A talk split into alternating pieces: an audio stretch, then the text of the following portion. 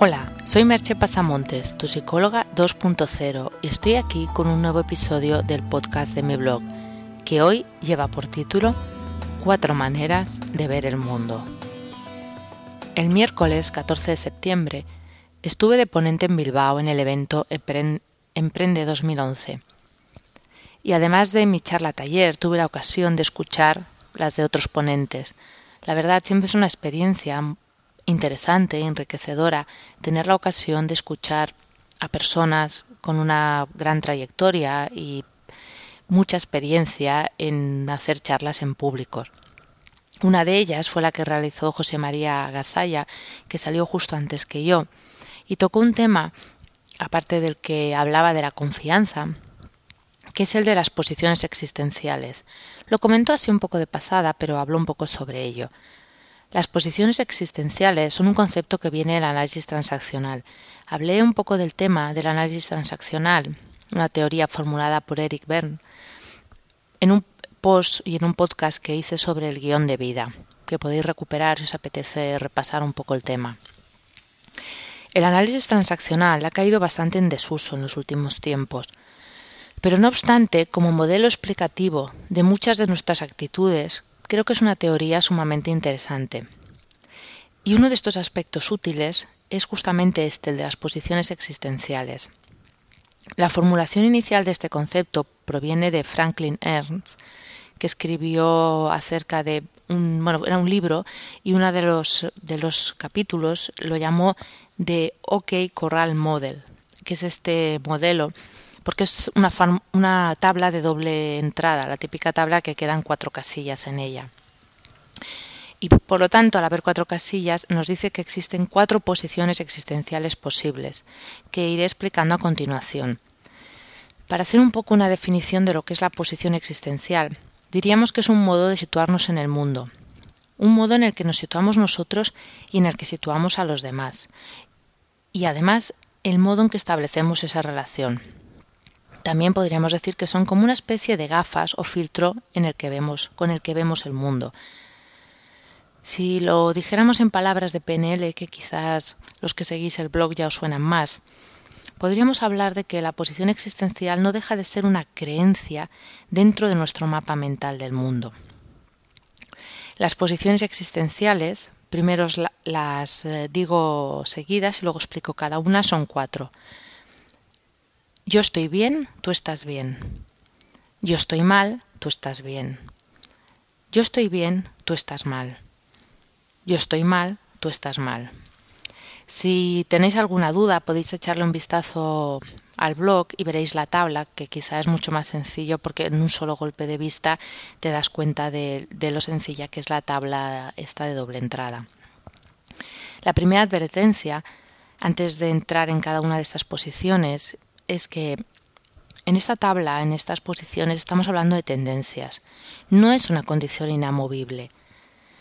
Es decir, cada una de estas posiciones, cada una de estas tendencias, sería una posición que adoptamos en la mayoría de ocasiones, pero no necesariamente en todas. Puede suceder, por citar un ejemplo, que yo esté en un más más, que es un yo estoy bien, tú estás bien, en mi vida personal, pero por circunstancias, de ese momento me sienta en un menos más, es decir, un yo estoy mal, tú estás bien, en el trabajo. No obstante, cabe advertir que casi todos solemos tener una tendencia más marcada que otra. Esas gafas con las que miramos el mundo suelen estar presentes la mayor parte del tiempo. Voy a explicar un poco más cada una de estas posiciones. La primera es esta, el más más, que sería yo estoy bien, tú estás bien. En un principio sería la posición ideal para la mayor parte del tiempo, añadiendo no obstante el pequeño matiz la mejora que hicieron a autores posteriores, que en este más situaron un pequeño menos en cada lado de la ecuación, de manera que significa que aunque yo estoy básicamente bien, algunas cosas podría mejorar, y lo mismo en el caso de los demás. Los demás están básicamente bien, pero pueden mejorar algunos aspectos.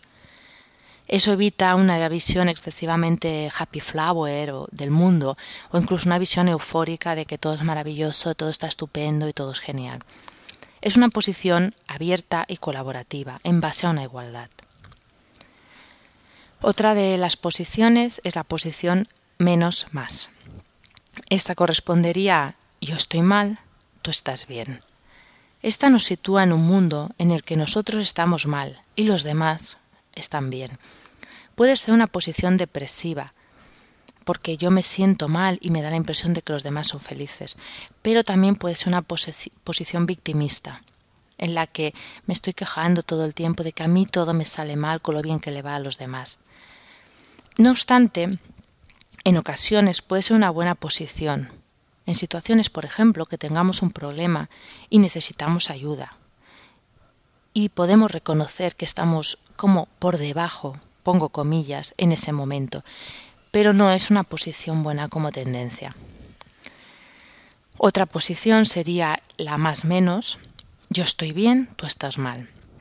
En esta, el yo se sitúa por encima de los demás, considerando que yo soy el que está bien, por encima de los otros, Pueden ser personas con aires de superioridad o incluso prepotencia. En el lado positivo, puede ser útil adoptarla en situaciones en que está en nuestra mano resolver una situación, pues disponemos de alguna herramienta o recursos que los demás no tienen. Siempre que no se haga con la actitud te estoy salvando, porque entonces entraríamos de nuevo en un más menos y estaríamos de nuevo en la tendencia. La última que nos queda por comentar es la menos menos, yo estoy mal, tú estás mal. En esta posición la persona considera que está mal, pero que el mundo también lo está. Es una postura nihilista, de no hacer nada, pues no vale la pena si todo y todos estamos mal. En el único caso que puede ser útil es ante una situación en que todo está funcionando realmente mal y no hay una solución inmediata por la que hay que pasar por ello. Un ejemplo sería ante una enfermedad terminal de alguien cercano. Es obvio que en una situación así el enfermo está mal, no va a mejorar porque es un enfermo terminal y tú lo estás pasando mal porque tienes un cariño, un amor hacia esa persona. Eso no quiere decir que estés todo el tiempo mal ni que, ni que le digas a la persona que está mal, pero tú reconoces que hay una realidad en que el otro está mal y en el que tú también sufres por ello pero esta posición como tendencia es altamente incapacitante, porque es como un para qué hacer nada si nada va a servir de nada. Reconocer en cuál te sitúas más frecuentemente y en cuál lo hacen las personas que te rodean te puede ser de utilidad para entender muchas conductas, tanto propias como ajenas, incluso para saber cómo actuar en ocasiones. Si una persona está en, en ese menos más, o sea, ella considera que está mal y los demás bien, y tú le das un consejo, seguramente te dirá que no puede, que eso te sirve a ti, que a él todo le sale mal. Caerá bastante en saco roto. Pero si se lo das a una persona ese consejo con toda tu buena intención, que ella está en menos más, en, perdón, en más menos, es decir, ella considera que está bien y los demás mal, te puede contestar o como mínimo pensar que quien quién eres tú para decirle a él o a ella lo que ha de hacer.